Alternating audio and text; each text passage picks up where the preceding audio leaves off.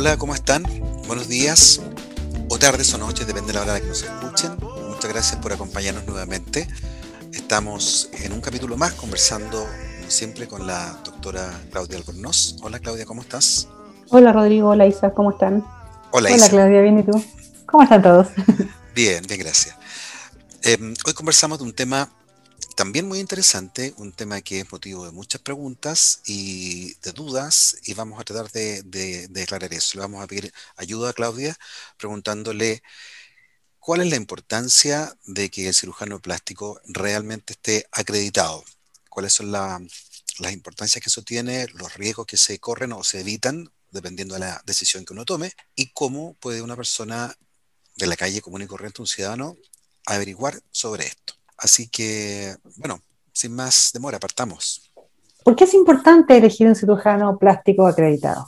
Mira, es súper importante que si uno está pensando en operarse, elija a la persona correcta para realizar el procedimiento. Ya eso es muy importante porque, o sea, ¿por qué tiene que ser un cirujano plástico o cirujana plástica acreditada? Porque esa persona tiene los estudios necesarios y la experiencia necesaria para realizar este tipo de procedimiento. Muchas veces la gente cree que porque es una cirugía estética, en el fondo no por una enfermedad, la puede hacer cualquier persona y eso no es así. Ya un cirujano acreditado te da la seguridad que la persona tiene los estudios necesarios para hacerte este procedimiento, que te va a hacer una correcta evaluación y por lo tanto no te va a exponer a riesgos innecesarios. Y también te va a asegurar obviamente mejores resultados con menos riesgo de complicaciones.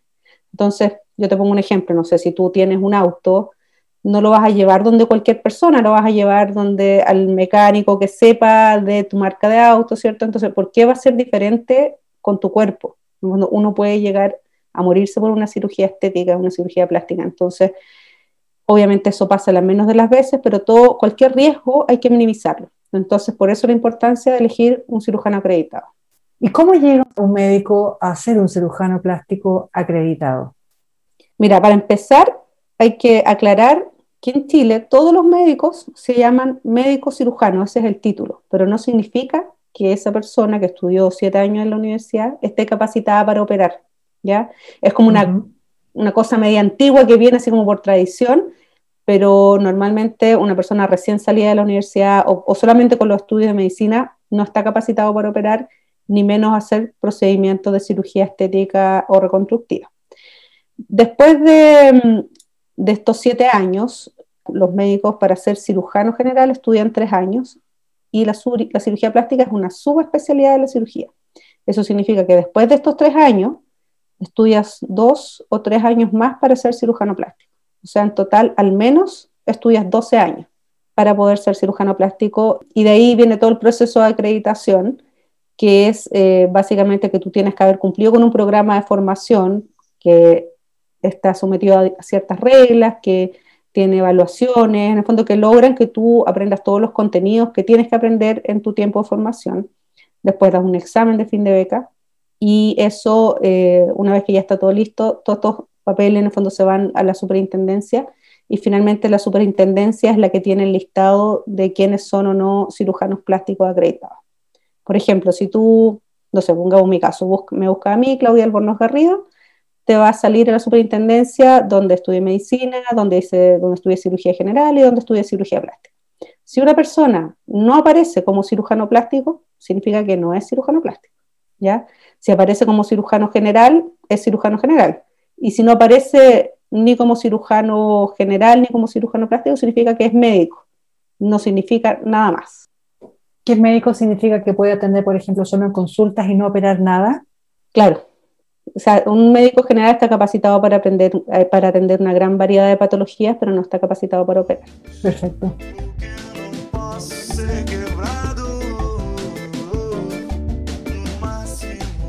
Muchas veces he escuchado hablar del triángulo de la seguridad.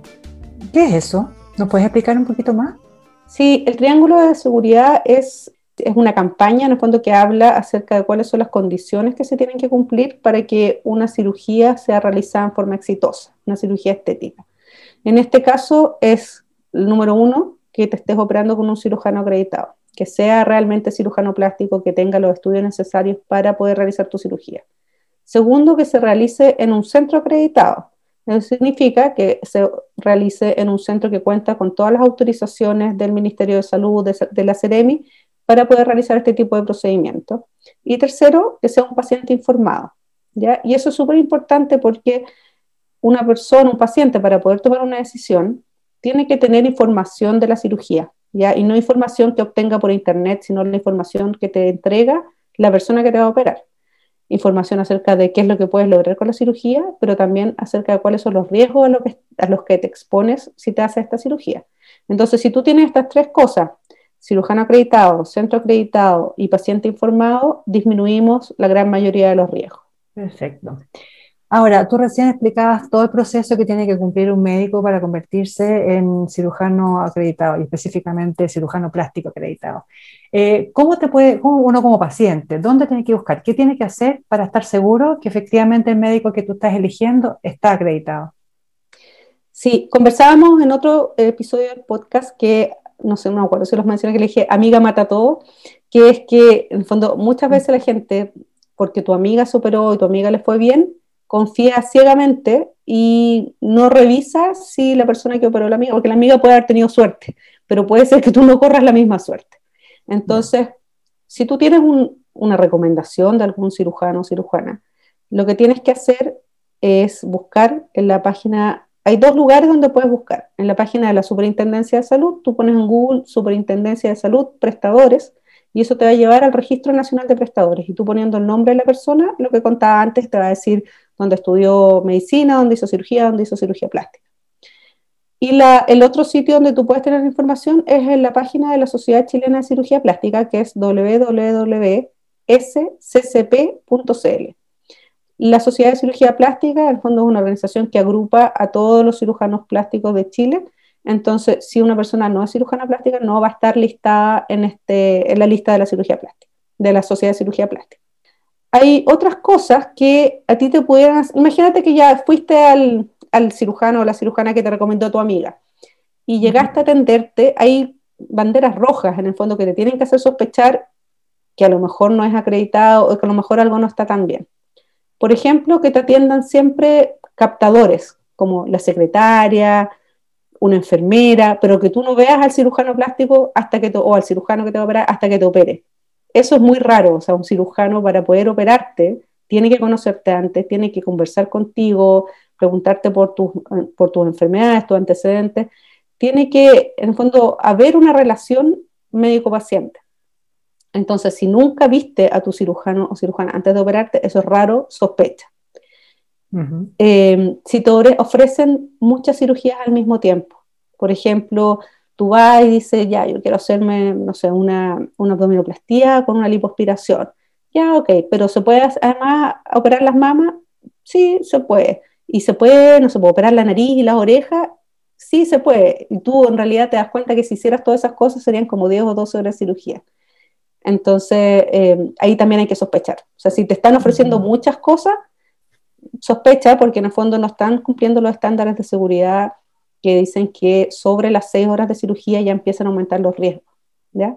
Entonces no vas a alcanzar a hacer toda esa cirugía con seguridad. Así que también hay que sospechar.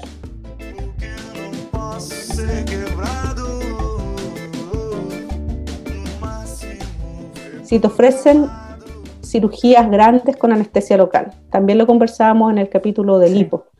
La anestesia local es buena para hacer algunos procedimientos, en general procedimientos más chicos.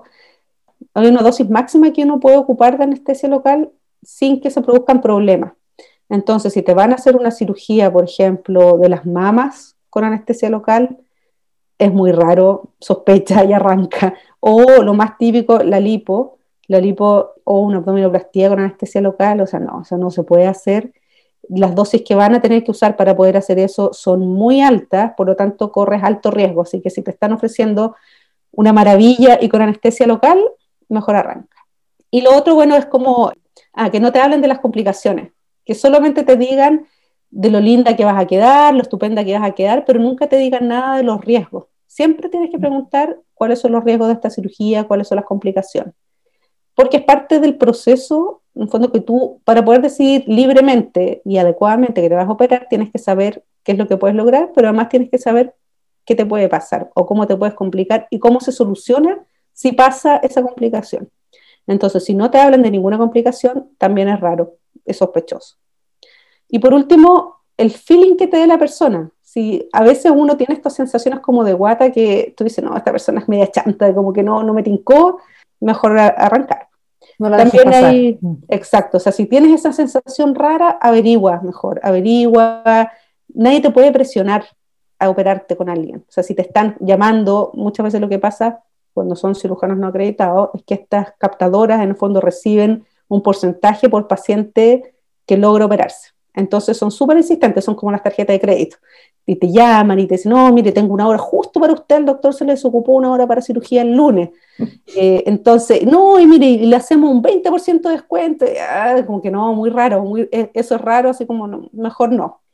Y, el, y con respecto al centro donde te vas a operar, también hay que preocuparse que sea un centro acreditado, que tenga un plan de emergencia, porque a lo mejor es un lugar que, por ejemplo, no tiene un intermedio, no tiene una UCI, pero tienen que tener lugares donde derivar a los pacientes si se complica, ¿ya? Y eso, las clínicas que están acreditadas tienen eso. O sea, cuando uno ve las noticias, no sé, se operó en la clínica X, que era como casi un departamento, y tuvo un problema en la cirugía y, y no la pudieron derivar, eso generalmente porque esa clínica, como no está acreditada, no tiene las vías de, para poder derivar a las personas adecuadamente. Entonces, nosotros lo que queremos es que la gente se opere que se opere, pero que se opere en forma segura.